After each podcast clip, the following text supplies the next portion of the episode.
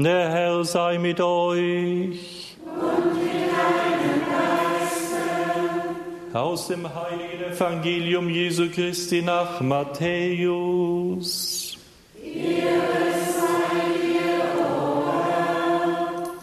Mit der Geburt Jesu Christi war es so. Maria, seine Mutter, war mit Josef verlobt.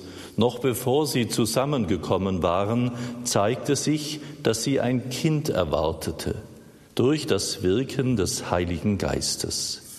Josef, ihr Mann, der gerecht war und sie nicht bloßstellen wollte, beschloss, sich in aller Stille von ihr zu trennen.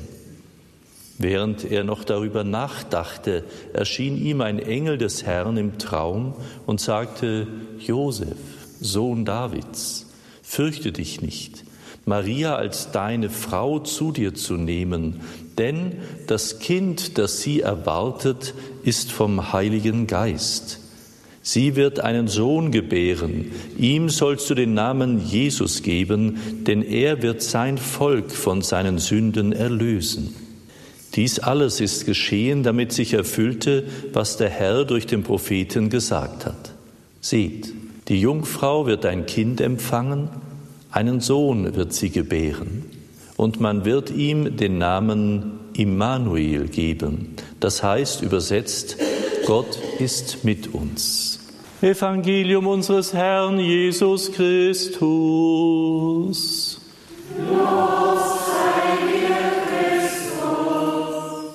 Liebe Schwestern und Brüder, Gott wird Mensch. So deuten die Kirchenväter dies als Grund des Engelsturzes, dass Luzifer sich nicht damit abfinden konnte, dass Gott den Menschen erwählt hat, dass er ihn in diese besondere Gnade hineinnehmen wollte, ganz mit Gott vereint zu sein.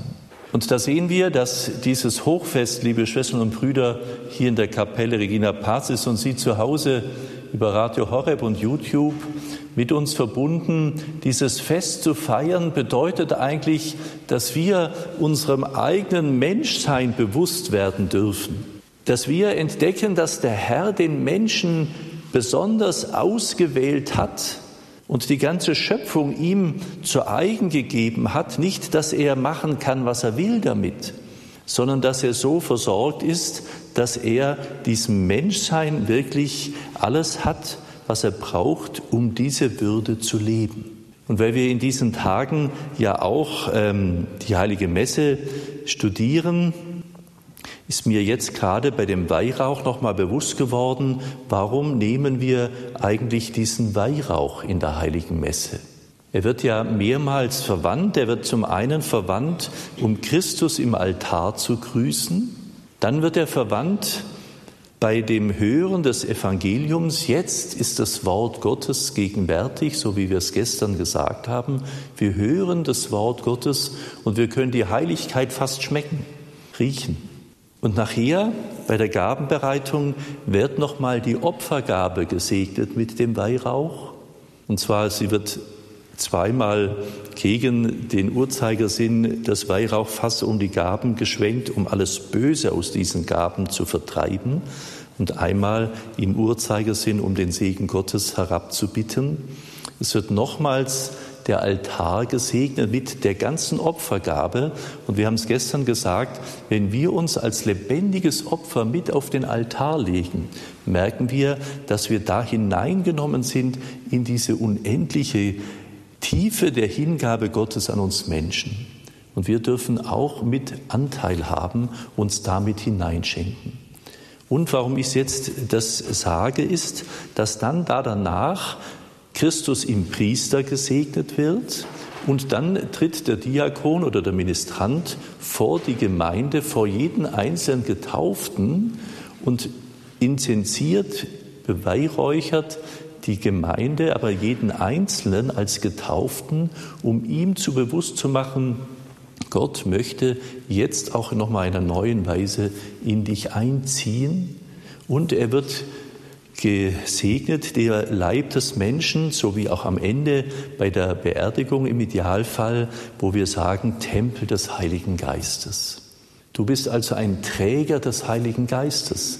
Und wenn wir hier die Mutter Gottes Figur haben, liebe Schwestern und Brüder, die ja in anderen Umständen gezeigt ist und auf ihr drauf der Heilige Geist schwebt, und wenn der Beter vor der Mutter Gottes Figur steht, kann man den Eindruck haben, der Heilige Geist startet dem Beter entgegen, um ihm zu beschenken. Und wir haben gestern gesagt, in der Heiligen Messe ist diese Szene, dass der Heilige Geist Maria überschattet genauso wie der Heilige Geist diese Gaben in der heiligen Messe überschattet. Und so können wir auch sagen, wir erleben hier, dass wir unserer Würde bewusst werden, dass wir Tempel des Heiligen Geistes sind. Und marianisch zu sein bedeutet dann eben auch, dem Leben zu dienen, und da wird Marianisch nicht daran gemessen, wie viel Gebetsformen wir am Tag absolvieren oder in der Woche, sondern Marianisch bedeutet dann, der Würde des Menschen gemäß Christus den Menschen zu bringen und selber auch in dieser Unscheinbarkeit Mariens diese Würde zu leben, zu wissen, ich bin ein Gefäß Gottes, ich darf den Herrn in mir tragen. Und deswegen ist auch das Einüben der eucharistischen Anbetung, das Einüben Christus zu begegnen, aber auch mit dieser Maßgabe, wenn ich auch Tempel des Heiligen Geistes bin und wenn du es auch bist, dann darf ich dich in diese Welt, äh, darf, darf ich nicht dich, nein, darf ich den Herrn in diese Welt tragen. Und ich kann zu Hause Christus anbeten in meinem Herzen. Und so können wir auch einüben, den Herrn im anderen anzubeten. Und da merken wir, warum das Christsein diese besondere Würde des Menschen hervor, äh, herausstellt, dass wir da entdecken, wir sehen eben nicht nur die Biologie, wir sehen nicht nur dein Handeln, wir sehen nicht das, was du sagst, sondern wir sehen als erstes einmal, dass du ein Geschöpf Gottes bist und dass du das geliebte Kind Gottes bist. Und das ist auch der Grund, warum wir uns anständig miteinander verhalten sollen. Nicht um Gebote einzuhalten in erster Linie, sondern um diese Ehrfurcht vor dem Herrn im anderen auch auszudrücken und auch in uns selbst. Und deswegen sagt die Therese von Avila ja auch, gehe mit deinem Leib gut um, denn er ist für den Himmel bestimmt. Also wir können nicht einfach mit uns selber machen, was wir wollen. Mein Bauch gehört eben nicht mir, sondern ich bin mir selber anvertraut, weil Gott den Menschen so bewusst gewählt hat und in diese Welt geschenkt hat, um sich ihm zu schenken. Was können wir also an so einem Geburtstagsfest Mariens eigentlich uns anders gegenseitig auch sagen, ich gratuliere dir.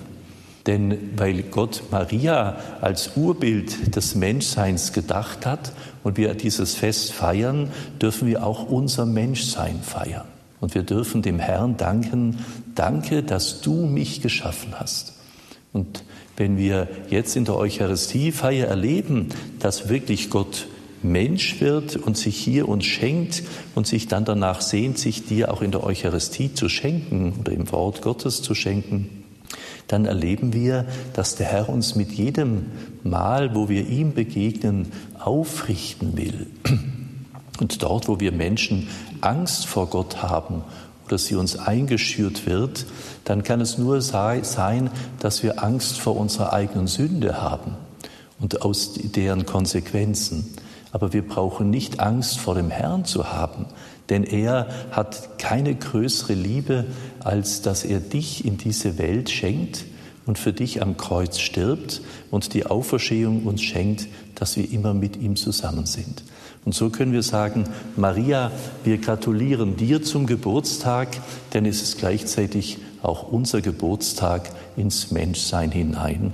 Amen.